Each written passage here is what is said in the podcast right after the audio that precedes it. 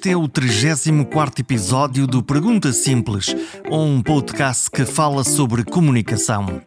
O programa pode ser ouvido na rede RTP Play, na app de podcasts da Apple, no Spotify, no Google Podcasts ou diretamente na página perguntasimples.com.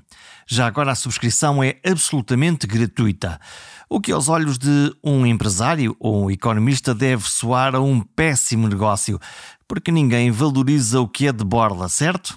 Mas será mesmo assim? Então, a pergunta simples apenas existe para nos ligarmos, sabendo que nem tudo se compra ou se mede em euros. O conhecimento, a relação, a cooperação, a reputação. Este é o meu pequeno contributo pessoal para um mundo melhor. E isso é uma coisa que eu valorizo.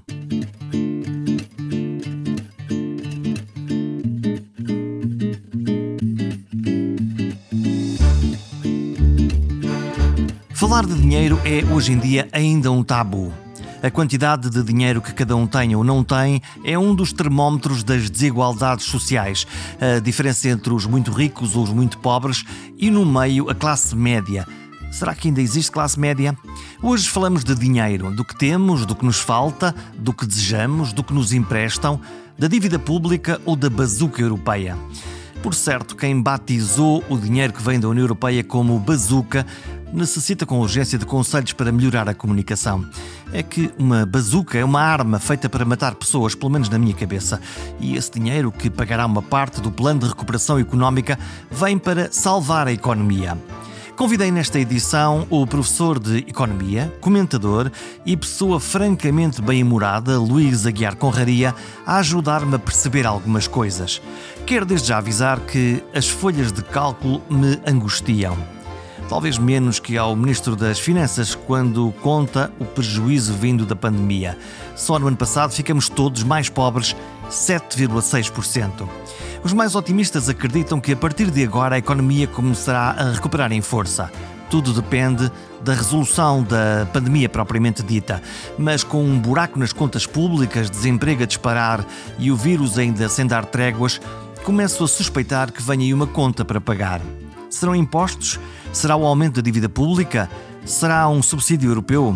Tentei disfarçar o meu pessimismo e perguntar, sem medos, a Luísa Guiar Conraria se estamos, afinal, a caminho de uma nova bancarrota?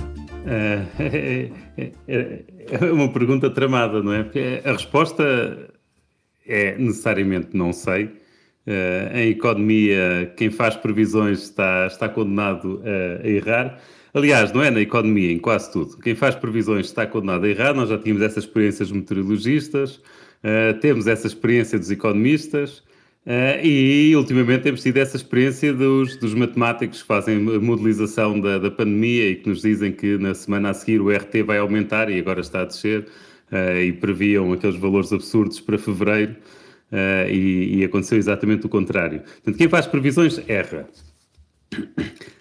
E, aqui, e aqui não sei. Portanto, há condições para as coisas correrem mal? Há. Há.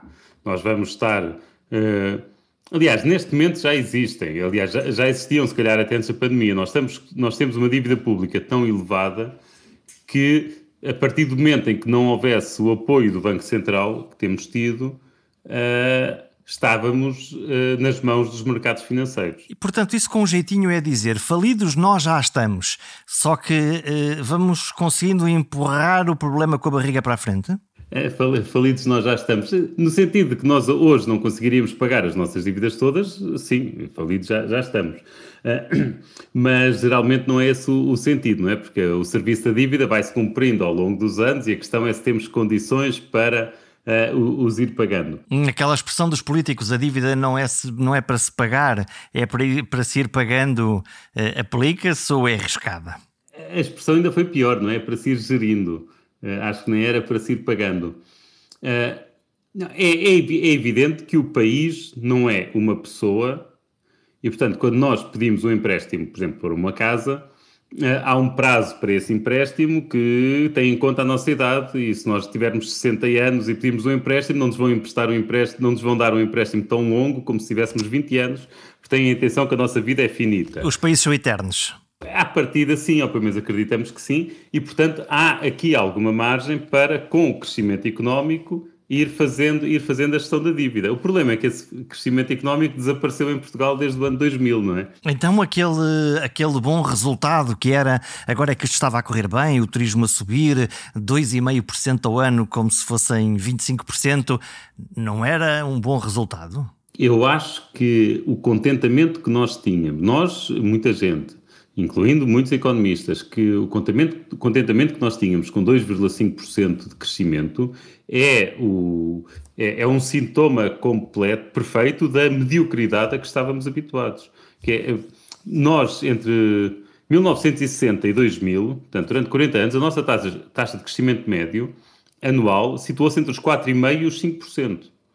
Eh, eu estou aqui a pôr 25 de Abril pelo meio, crises petrolíferas pelo meio, eh, não, com, com, com períodos complicados na política internacional e, ao longo destes 40 anos, a nossa taxa de crescimento média foi de 4,5%.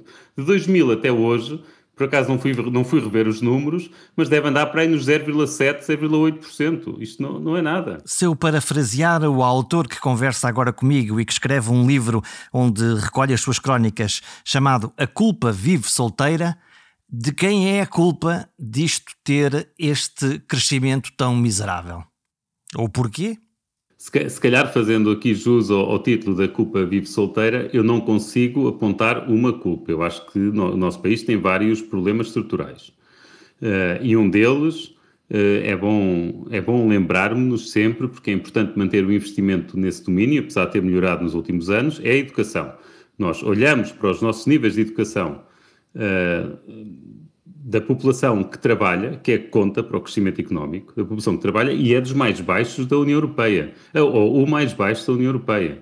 Uh, se, se, nos situarmos no ano 2000, ou que foi quando parámos de crescer e quando ao mesmo tempo se começou a alargar a leste, os nossos indicadores são patéticos. Eu tenho um, um, um gráfico no, num livro onde, onde mostra isso mesmo. Os nossos indicadores são patéticos de educação da população adulta. Mas agora nós uh, vemos que os miúdos todos vão para a universidade. Pronto, mas ainda estão na universidade.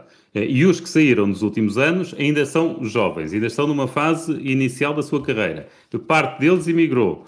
Uh, e, portanto, eu aí sou otimista a longo prazo, mas é a longo prazo, é daqui a 20 anos ou daqui a 30. Portanto, esse é um dos fatores atuais, é uma das atuais restrições que os países de leste não tinham. Que os países de leste não tinham. Nós uh, assustamos um bocado ao ver todos os países de leste a ultrapassarem-nos. Que é o que está a, a iniciativa, a iniciativa liberal até aproveita isso como campanha para dizer vejam como, as, como estas políticas liberais dão resultado. A restrição da educação, portanto, a, a educação como um fator impeditivo do crescimento, era um problema que eles não tinham, obviamente, e que nós temos, queremos ou não. Isso é um motivo. Uh, o outro motivo, necessariamente, é que a, o modelo de crescimento económico até o ano 2000 está esgotado. Esgotou-se. Uh, e nós não nos soubemos uh, adaptar a um, a um novo modelo de crescimento que exige mais competição exige investimentos feitos com melhor critério uh, e, pelo contrário, e aqui entramos no, no outra das causas, e se calhar aqui até entronca melhor na ideia da culpa vive solteira, uh, temos um país com instituições que na gíria aqui económica e de ciência política se chamam eh, instituições extrativas, Uh, instituições que conseguem retirar para ela os lucros dos empreendimentos e não os espalhar pelo resto do país, uh, não os espalhar pela população. Eu acho que um exemplo paradigmático disso, que não vem no livro, porque o livro foi publicado antes do escândalo ter rebentado, é o caso das, das barragens da EDP. Uh, eh, nós temos aí um caso perfeito, onde nós vemos que um determinado conjunto de investimentos que gerou lucros de vários, de vários milhares de milhões de euros. Portanto, construir uma barragem em si mesmo, economicamente, parece uma ideia interessante. Eu não sou investidor privado para saber o que são bons, bons, bons investimentos. Estou a olhar para o passado, para este. Eh, e estamos a ver que houve ali um conjunto de barragens feitas em Trás-os-Montes que deram, além de todo o lucro que deram até o ano 2020, além desse lucro todo, ainda foram vendidas por 2 mil e tal milhões de euros. Portanto, geraram um lucro imenso. E as populações locais beneficiaram zero. Zero. Não há nada ali, não há nada que fique. Uh, uh, se, se, calhar até o benefício foi negativo, se tivermos em conta as alterações climáticas que foram provocadas pelas, pelas barragens e que, teve, e, que tiver, e que obrigou a alterações dos padrões de produção daquele tipo de agricultura. Uh, isto é um exemplo perfeito de uma indústria extrativa. Ora, a partir do momento em que o país parece ter deixado de crescer, parece que, que ficámos com um conjunto de, de grandes empresas que se especializaram em conseguir apanhar, as migalhas que existem. Uh, e, e, claro, isso depois conjuga, conjuga quer o setor privado, quer o setor político. Quer dizer, um outro exemplo disso são os estádios do euro. Uh, portanto, numa altura em que se calhar estávamos a, a mudar de paradigma de, de, crescimento económico e de repente tivemos o país a investir milhares de milhões de euros em estádios. O que devia acontecer provavelmente era que eh, no investimento das barragens ou nos estádios ou noutro qualquer, que além do seu impacto, que alguma da criação desta riqueza eh, remunerasse ou ajudasse as populações eh, locais a, conduzir, a conseguir produzir mais e melhor e a colocar mais dinheiro na economia? No caso das barragens, claramente. No caso das barragens, claramente. Então, se olharmos caso, um bocadinho mais a sul, por exemplo, no, no Alentejo. não vejo nada. Eu, no caso dos estádios, nem, nem, vejo nada disso. Quer dizer, acho simplesmente que devia ter sido investimento privado e ponto final. Quer dizer, e os clubes que, que giram e que façam estádios se lhes apetecer. Quer dizer, é esta, é, nós entramos um bocadinho naquela moda de achar que os eventos internacionais iam fazer o país crescer. Uh, e, obviamente, que isso não passa de wishful thinking. Quer dizer. Uh, ninguém acha que o Luxemburgo é desenvolvido, ou que a Suíça é desenvolvida, ou que o Liechtenstein é desenvolvido por causa dos eventos uh, internacionais que organizam. Nem dizer... que seja de uma forma cruzada, através do incremento de turistas ou de pessoas que depois vêm a Portugal e gastam o dinheiro em hotéis e restaurantes e viagens dentro do país. Essas coisas são boas, mas isso é... é... Ah, quer dizer, tenho, obviamente que o turismo aumentou no, no ano do, do Euro 2004. Eh, mas a sério que achamos que hoje temos mais turistas do que teríamos se não tivesse havido o Euro 2004? Eu não, não consigo, eh, eu não consigo acreditar nisso. Acho que isto é, é muito, é mais show-off do que propriamente uh, uma política estrutural. Mas tinha-me feito outra pergunta sobre o sul do país. Estávamos a falar, já que estávamos a falar de barragens, é saber se quando foi feito o investimento, por exemplo, do Alqueva, e aí criando uma infraestrutura de rega eh, numa região que era seca, se isso, pelo contrário, eh, reproduz o espelho ao contrário, que é eh, investir dinheiro numa coisa que depois todos nós, neste caso mais os agricultores e o turismo local, podem beneficiar. É, é, eu, eu não conheço com detalhe a questão do Alqueva, até porque isso foi. Lembro-me da quando era mais adolescente, daquelas mensagens construam porra, que era uma das mensagens mais porra, emblemáticas do Alqueva. Exatamente. Não é? Isto é, porque era no sul, não é? Se fosse no norte, era construam-me carago, uh, ou qualquer coisa assim. Uh, não tenho dúvidas, uma pessoa passa pelo Alentejo e não tem grandes dúvidas de que essa barragem teve efeitos para toda a região para toda a região. E esses são uh, os bons investimentos? Esse é pa, pa, eu não conheço com detalhe, mas parece-me um bom investimento. Parece-me um bom investimento. Uh, e o Alentejo passou a estar presente uh, numa série de produtos que não eram assim tão comuns. azeite e, e vinho, por exemplo, Uh, uh, o vinho alentejano sempre foi bom, mas a verdade é que começou a ser produzido mais depois, penso eu, mas isso posso estar aqui a dizer Portanto, cumpriu-se o princípio eu, eu de água se faça vinho, que está escrito na, na Bíblia, e aí foi uh, construído. Já que falamos de grandes investimentos e de infraestruturas, hoje, o dia em que estamos a gravar, é o dia em que aparece uma notícia a dizer que o, o, número de quilómetros de via ferroviária em Portugal se mantém genericamente o mesmo, quase desde o fim da construção do caminho de ferro em, em Portugal. E, ao mesmo tempo, ciclicamente, ano sim, ano não, discute-se a construção de um novo aeroporto. E eu continuo sempre na dúvida, e será um economista que me vai ajudar a resolver, construir um aeroporto numa, num país como Portugal é uma coisa sensata, interessante, tem mesmo que ser, ou aplicamos a regra dos estádios do euro?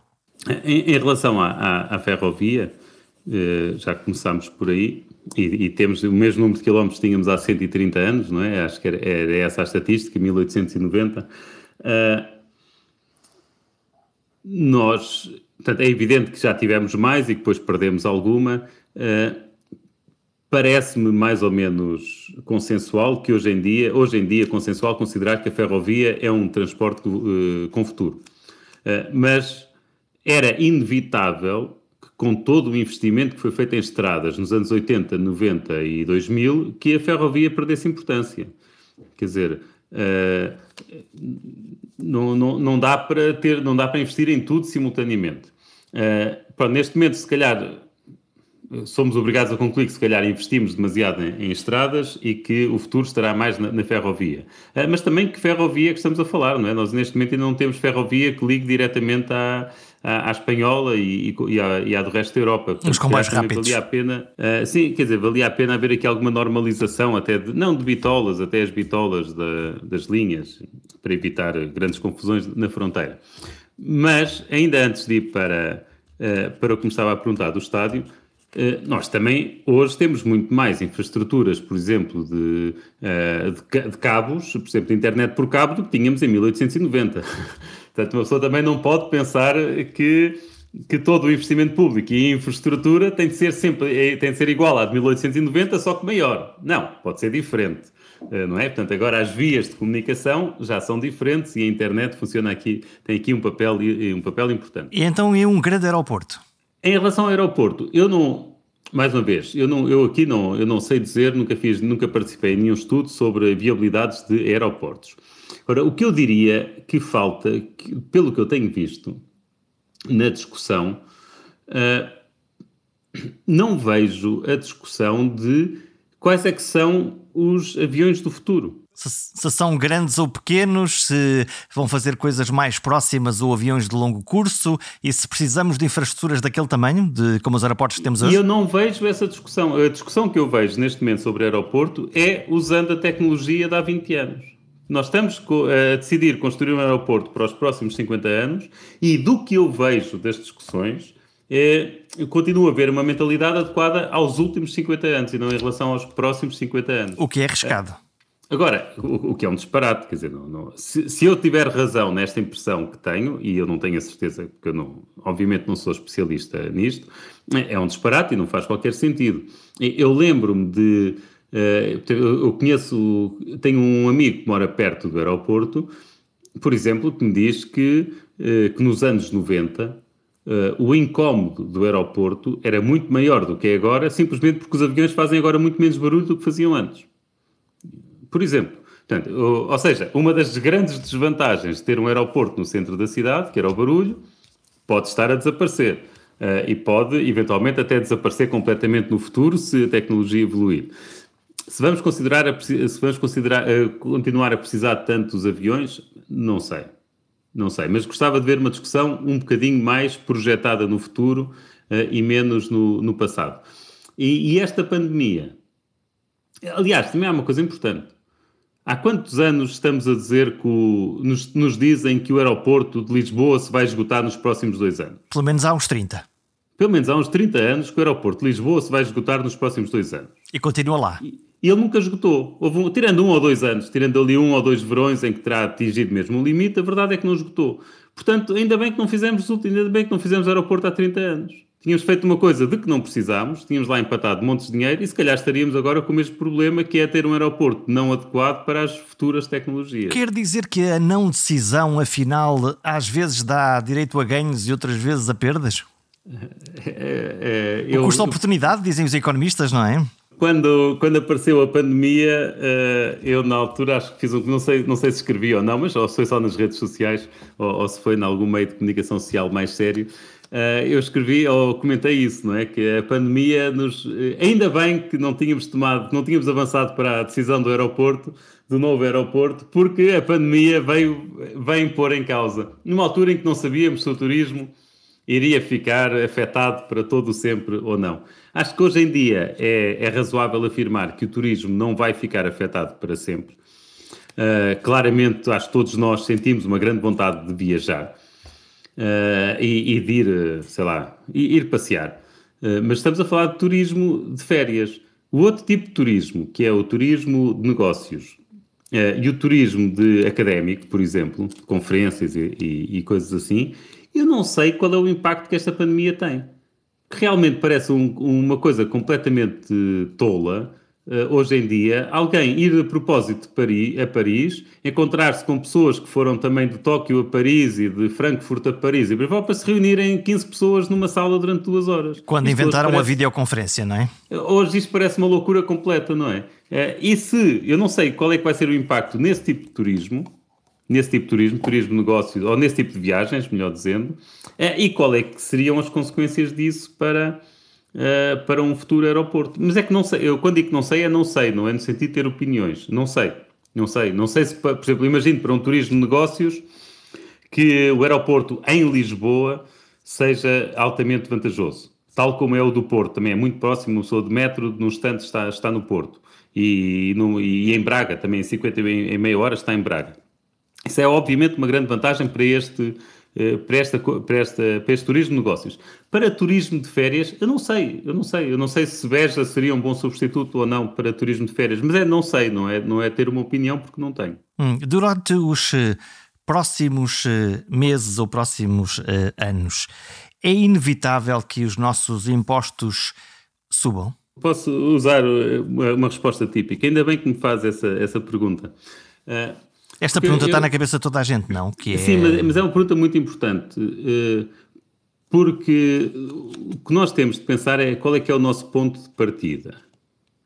Eh, e, e eu acho que é isso que muitas vezes fica por definir. Por exemplo, foi esta semana capa no Expresso, penso que era capa no Expresso, ou já me lembro se era da capa ou estava na notícia, mas, mas também é relevante, que dizia, tinha duas coisas. Uma era o governo não vai aumentar os impostos, ou não vai aumentar o IRS, e a segunda notícia é o governo já não vai descer o IRS para os escalões mais altos. Quem é que está a mentir? Uh, não, é, é, é, que as duas, as, duas, as duas coisas são estritamente são verdade, mas quer dizer, qual é o nosso ponto de partida? Se nós consideramos os impostos como os temos agora, então de facto, se calhar o governo não os vai aumentar. Ponto final. Mas se considerarmos os impostos como seriam se não tivesse havido o déficit do ano passado, então os impostos são mais altos do que seriam se não tivesse havido uh, esta pandemia, se não tivesse havido este déficit e este aumento de dívida. Trocando por miúdos, nós é... podíamos esperar que os, que os impostos baixassem eh, e com a pandemia, afinal, voltamos outra vez à estaca zero e continua tudo igual. Basicamente é o que essa notícia diz. Isso, na minha cabeça, é um aumento de impostos.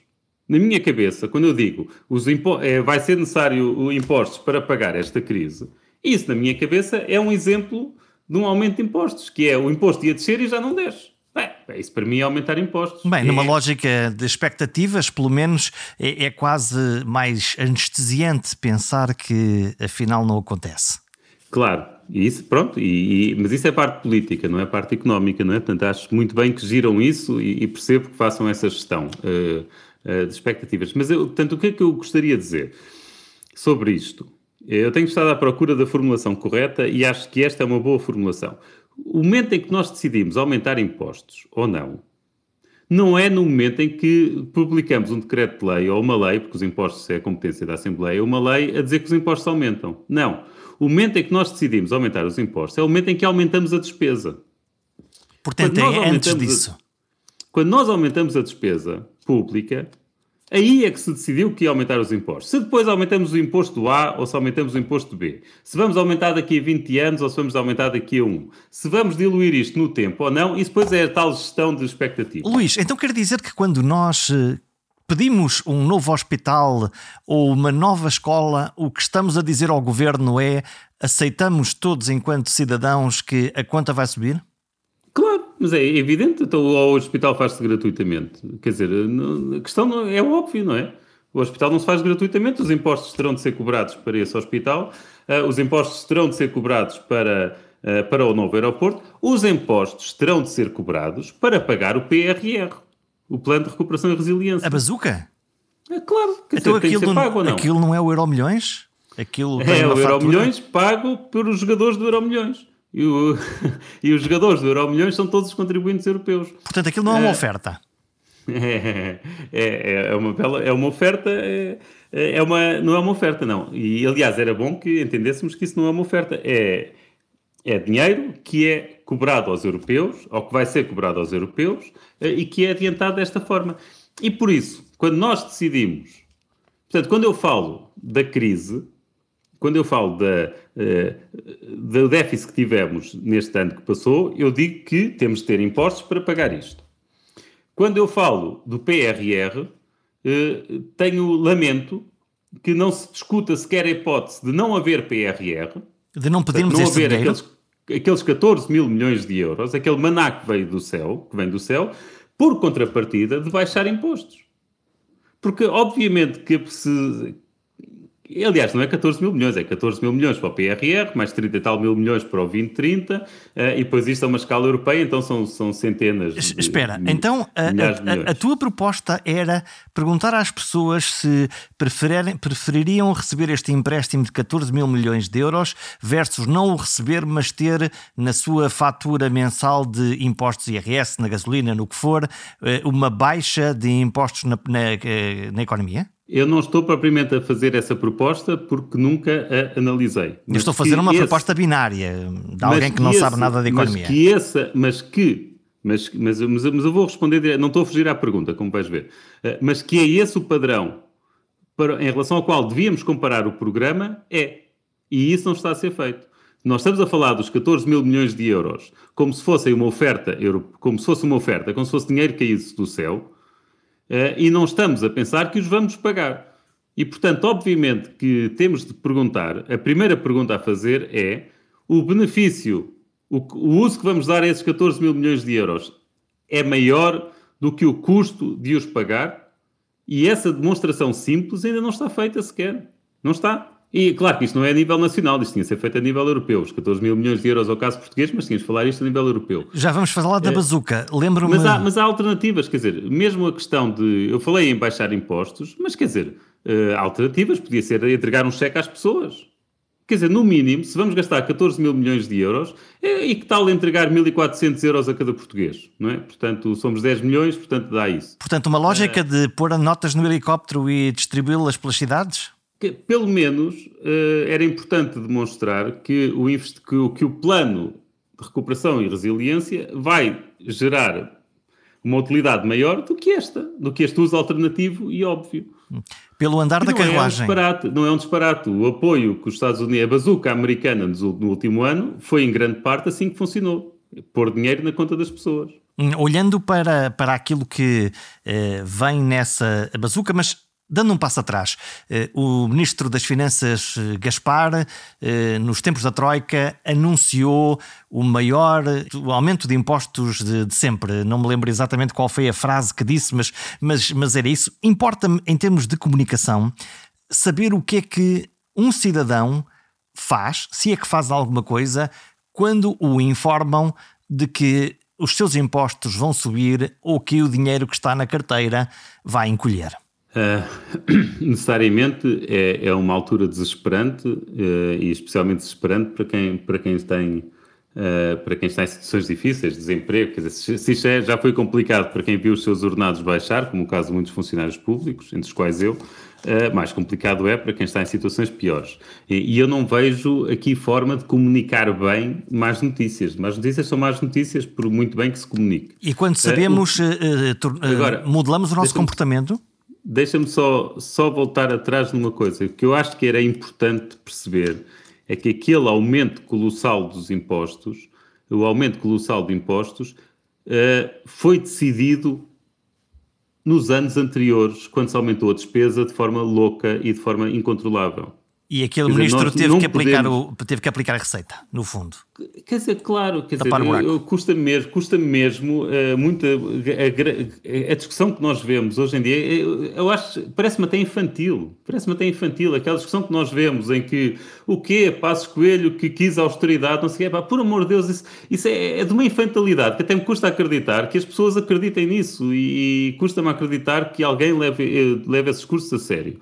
Uh, o colossal aumento dos impostos aconteceu porque anos antes houve um colossal aumento da despesa que se traduziu numa dívida pública com uma trajetória uh, uh, absurdamente disparada. É tão claro, parecido com a bazuca, não é? Deixa-me só acabar, só acabar aqui. E não havia o apoio que agora há no Banco Central Europeu para permitir suavizar isto ao longo do tempo. E, portanto, teve de ser ali à bruta. Uh, ou isso ou não vinham os empréstimos. Estavas-me a falar? Não, isto, isto parece, eh, parece tanto que a história se repete. No fundo, eh, houve um tempo em que houve uma crise económica e que a Europa disse os governos precisam de investir eh, e a seguir veio a Troika. E agora temos uma crise sanitária com uma crise económica, imagino a caminho, se calhar já cá está e nós estamos distraídos. E, e uma bazuca, lá está mais um empréstimo, e portanto, muito provavelmente não tarda e voltamos ao mesmo. Quer dizer, a, a, diferença do ponto de vista de um país como Portugal é que, neste caso, a bazuca europeia é mesmo uma política europeia. Uh, e, portanto, se nos afetar a nós, afeta a todos. Uh, e à partida, e à partida, temos o Banco Central Europeu apostado em apoiar todos os países, incluindo Portugal, coisa que não acontecia na altura. Uh, e que depois aconteceu em Portugal, mas, por exemplo, na Grécia demorou mais tempo a acontecer porque eles não cumpriam os critérios de rating da dívida. Uh, portanto, eu diria que nesse ponto nós estamos mais protegidos. Se não estivéssemos mais protegidos, isto já tinha arrebentado, sim. Agora, que é evidente que o atual governo tem medo disso, uh, é óbvio, senão, senão, tínhamos, uh, senão não tínhamos tido um déficit orçamental de, quanto é que é? 5,6%, quer dizer, um déficit orçamental inferior a 6%. Que era muito PIB... abaixo daquilo que estávamos à espera todos, ou não? Ou há, há, há aqui comunicação ou contas uh, bem feitas para dar este resultado? Acho que aqui há, há, dois efeitos. Em primeiro lugar é que a economia não caiu tanto como se esperava. Portanto, quando nós falamos, quando nós falamos em déficit, no, estamos a dividir, a dividir uh, uh, o prejuízo, entre aspas, peço com muitas aspas, ok? O prejuízo do Estado pelo PIB. E, portanto, se o PIB não caiu tanto, automaticamente o rácio não, também não cai tanto. Portanto, há, há esse efeito que é bom que é bom, ainda bem que o PIB não caiu mais.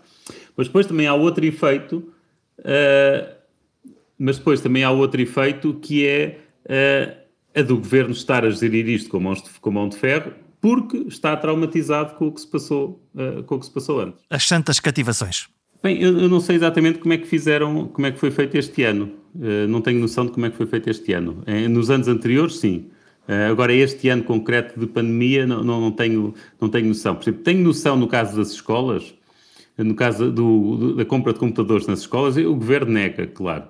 Uh, mas eu olhando para, para a forma como os contratos foram feitos, parece-me que houve ali muitos contratos que foram feitos de propósito para que o pagamento fosse diferido para 2021. Uh, e, e acho que isso e, e, acho que isso teve custos elevadíssimos. O facto das escolas não estarem pre, pre, devidamente preparadas para lidar com o terem de ir para casa em, ali em meados de janeiro uh, foi uma consequência dessa gestão orçamental. Podemos considerar que é uma gestão orçamental com mão de ferro, que é, se calhar, uma, é bom saber que o governo aprendeu com a, uh, com a crise anterior, mas eu, eu, diria que se calhar neste caso aprendeu bem demais. Hum, e o impacto da crise, já vamos falar da pandemia, mas quando aparece a pandemia nós fechamos o país duas vezes, estamos agora a reabri-lo, eh, mandando todas as pessoas das, eh, das escolas, os, os miúdos, as crianças, todos para casa para aprender eh, olhando para um computador, definitivamente, e eu como pai vejo isso todos os dias, se calhar num modelo muito pouco eficaz de ensino e de aprendizagem. Bem, isso, isso vai ter impactos, uh, espero, uh, penso eu que sérios, espero que haja planos de recuperação que ainda não foram anunciados a sério para combater isto, uh, mas vai ter impactos, mas é no, é, é, no longo prazo. Isto é daqui a 15 anos, daqui a 20 anos. Nas crianças, em é... particular nas crianças mais pobres? Há vários estudos que indicam que quando as escolas não estão a funcionar, que é, aliás, há vários estudos que indicam que é quando as escolas não estão a funcionar que o fosso entre as crianças mais pobres e as crianças mais ricas se alarga.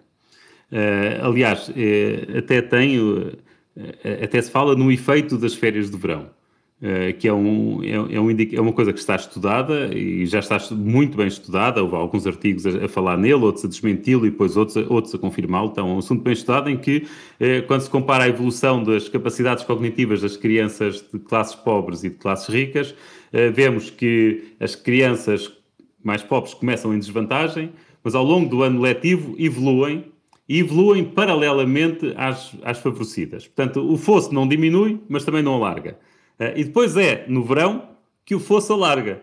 Uh, e o fosso alarga no verão e quando as aulas começam, já está o fosso maior que se mantém ao longo do ano. E vem o verão e volta a alargar. e, portanto, necessariamente eu olho para esta para esta, para a forma como se combateu a, pandemia, mandando as crianças para casa, como uh, ainda pior do que as férias de verão. Como ainda pior do que as férias de verão. Fizemos um uh, ano porque, de pausa, no fundo. É porque nas férias de verão, apesar de tudo, é uma pausa. Aqui não houve uma pausa. Aqui houve uma pausa para as crianças desfavorecidas e as crianças que estavam com, em, em, em determinado tipo de escolas, que tinham determinado tipo de condições, continuaram a evoluir não tão bem quanto evoluiriam numa escola que funcionasse normalmente. Mas, mas o fosso alargou-se. Enquanto que as outras estagnaram ou regrediram. E há os estudos que há para vários países, para Portugal ainda não há, ainda não há esse estudo bem feito, quer dizer, não, estamos à espera, sei lá, dos, do, do, relatório de PISA, do próximo relatório de PISA para estudar isto, uh, mostram que este efeito uh, foi forte. Uh, e, e, há e, há, e, há, muitos estudos que mostram isto. Há estudos sobre o efeito das greves dos professores, quando há, quando, quando há vezes há greves que duram vários meses, e se compara o impacto das crianças que foram atingidas as que não for, uh, com, as, com as escolas que não foram atingidas, e vemos sempre o fosso entre as mais ricas e as mais pobres alargarem-se. As, as, mais ricas não chegam sequer a ser prejudicadas. Não chegam sequer a ser prejudicadas. Uh, e, e as pobres, sim. E, quer dizer, quando nós dizemos que em média se perdeu 5%, uh, eh, cá está, se metade não perdeu nada, quer dizer que a outra metade perdeu 10%. E um país normal devia estar neste momento a investir. Provavelmente neste momento a pensaram em investir como é que recuperava esse fosso diria, das crianças mais pobres. Eu diria que isso devia ser a joia da coroa da, do plano de recuperação e resiliência. E não é.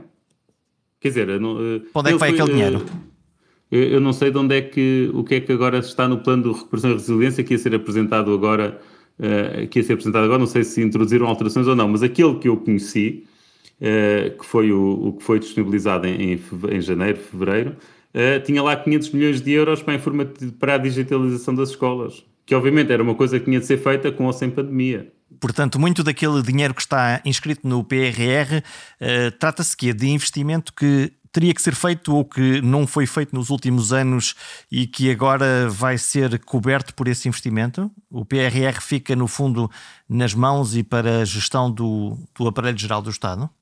Eu não tenho. Quer dizer, que fica na, nas mãos do aparelho geral do Estado, grande parte fica, não é? Isso, isso, isso é um facto. Uh, se é bom ou não, isso depois é uma questão de opinião. Uh, e aliás, quando eu estou a defender que devia ter sido usado para investir em escolas, portanto, estou a defender que na mesma continua nas mãos do Estado, não é? Uh, agora, lendo o plano, começou a ver, são muitas coisas do género, construir um hospital aqui, melhorar aquele hospital ali, uh, e, e, portanto, parece isso. Agora, eu não conheço as necessidades no terreno para saber se, se, se isso está bem feito ou se não está bem feito, e se são as prioridades certas ou, ou se não são. Mas não esquecer que temos outro programa a decorrer ao mesmo tempo, que é o 2030, que vai até 28 ou 29 e que também já são mais de 30 mil milhões de euros. Uh, a ideia de que, uh, sei lá, de que temos aqui um plano que é a nossa última oportunidade, também andamos a dizer isso há muito tempo. Acho que desde o segundo governo de Cavaco Silva que se ouve, que ouço dizer agora esta é a última oportunidade que a Europa não vai continuar a dar dinheiro como tem dado até e agora. E afinal continua. E continua, e acho que vai continuar. Porque acho, porque acho que faz parte, uma vez, uma vez feita, uma vez criada a burocracia europeia, uma vez criado todos aqueles gabinetes que existem em Bruxelas e espalhados pela Europa. É impossível parar. Eles depois alimentam-se, eles alimentam-se como é que é? Se, não, se em 1990 e, e se, em 2028 se acabassem estes programas, como é que é? E esta gente toda para o desemprego? Não pode ser. É, é que estamos a falar de pessoas que são muito influentes. Estamos a falar de pessoas que estão naqueles sítios porque são pessoas importantes nos seus países e os governos os premiaram indo para lá. Portanto, são pessoas muito influentes, claro que não vão perder assim de repente. Portanto, o sistema vai manter-se na sua, eh, na, sua, na sua forma. Como é que está a ver um, um cidadão, um cidadão economista, o nosso comportamento como sociedade face a esta ameaça coletiva chamada Covid-19? Acho que coletivamente eh, não, não conseguimos gerir eh, não conseguimos gerir a pandemia com racionalidade. Portanto, nós não conseguimos fazer uma análise custo-benefício uh, bem feita, uh, não sei, acho que em praticamente momento algum do tempo. Uh, isso no início era compreensível, porque estava tudo em pânico e, e ninguém sabia se aquilo atingiria as crianças, se não atingiria as crianças e, e qual é que era a taxa de mortalidade. Havia... Uh, havia notícias a falar em taxas de mortalidade de 3%, quer dizer que se uh, 3% quer dizer que se, se um milhão de portugueses uh, apanhasse Covid, então teríamos uh, 30, mil, 30 mil mortos uh, e, e, portanto, com 5 milhões teríamos 30 vezes 5, portanto 150 mil mortos. o dizer, que seria completamente inaceitável seria completamente em termos sociais. desastroso e por aí fora. Agora, acho que a partir do momento em que nós começámos a aprender mais sobre a doença, não conseguimos fazer uma análise custo-benefício bem feita. Hum, vamos fechar esta nossa conversa porque explicam tão bem a realidade dos economistas a que já passou e porque, e porque é que têm tanta dificuldade em aplicar esses modelos para prever o que é que nos pode acontecer nos próximos tempos? Já, eu até discordo da primeira premissa. Uh, de que somos bons a explicar o passado. Quer dizer, mesmo a explicar o passado, dificilmente encontramos, uh, encontramos uh, acordos. Se eu estivesse aqui a discutir num debate com Francisco Louçã ou, ou, por exemplo, com o Francisco Louçã, de certeza absoluta que teríamos muito, que concordaríamos muito pouco em relação ao passado. Portanto, nem sequer é claro que expliquemos bem o passado. Uh, eh, posso contar uma pequena história? Claro que sim. Uh, então, as, as boas histórias são sempre bem-vindas. Agora, eu estava a falar da questão de, de, prever o futuro e da dificuldade de prever o futuro. Eu, durante a minha tese de doutoramento, uh, um dos capítulos da minha tese era um método de previsão que eu. Uh, um novo método de previsão que eu, tinha, que eu tinha criado, que era uma modificação de um que já existia. E eu faço uh, os primeiros testes em casa, então, aliás, estava em Portugal, estava em Portugal, estava, estava de férias, estava a trabalhar nas férias, e concluí que o meu erro de previsão era 99% mais baixo do que o dos modelos uh, correntes. Portanto, eu tinha melhorado a capacidade de previsa, preditiva dos modelos de uma forma brutal. Eu vi aquilo, fiquei absolutamente estático, portanto, fiquei alegre, vou ganhar o Nobel. Uh, fantástico, mando o e-mail para o meu professor, Yong Miao Hong, uh, um professor chinês que era especialista nisto, métodos econométricos, ele responde-me um e-mail muito simpático, Luís, isso é fantástico, pá, estás a trabalhar mesmo bem, gosto de ver esse entusiasmo todo. Uh, agora, antes de passares para, o, para a fase seguinte, descobre onde é que te enganaste, porque esses resultados são impossíveis. O que, no fundo, é isto é muito interessante, mas cheira-me que há qualquer coisa aqui que não está certa. É, é bom e demais. Obviamente, e obviamente que tinha lá um erro de código, era um mero erro de código. Eh, e eu, na verdade, tinha ali trocado uma variável e por causa de um erro de código, em vez de estar a prever o futuro, estava a prever o passado. E por estar a prever o passado é que o modelo funcionava tão bem. Deixa-me só dizer-te uma coisa: é impossível fazer previsões. As previsões são. Há demasiadas incertezas.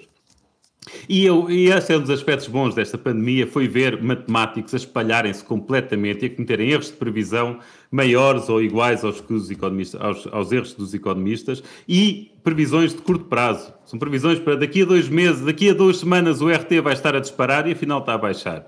Uh, uh, e isto tem consequências. Isto tem consequências. Houve de certeza absoluta que, que, os conselhos que não avançaram para o desconfinamento e aqueles que recuaram uh, esta semana foi por causa dos alertas perfeitamente alarmistas e disparatados de, dos matemáticos da, da pandemia. Uh, e que se não tivessem existido esses alertas, o governo sentir-se menos pressionado pela, pela opinião pública e, e deixaria-se. E, e, agora estamos a ver esta semana que foi um erro tê-los fechado. Felizmente, que apesar de tudo, o governo não, não recuou na parte da, do desconfinamento do, do secundário. Agora, uh, o futuro, quer nós queiramos, quer não, o futuro depende da, da inovação tecnológica e depende da evolução do conhecimento humano. Ora, se o futuro depende da evolução do conhecimento humano, isso por definição é imprevisível. Porque se fosse previsível a evolução do conhecimento humano, então não era evolução, era porque já conhecíamos. Se eu soubesse, se eu tivesse a certeza absoluta, uh, sei lá, por exemplo, que a vacina, uh, que as vacinas estão a ser dadas agora, que não têm efeitos secundários daqui a dois anos, uh, eu para ter essa certeza, era sinal de que, afinal, isso não é conhecimento futuro, que é conhecimento atual.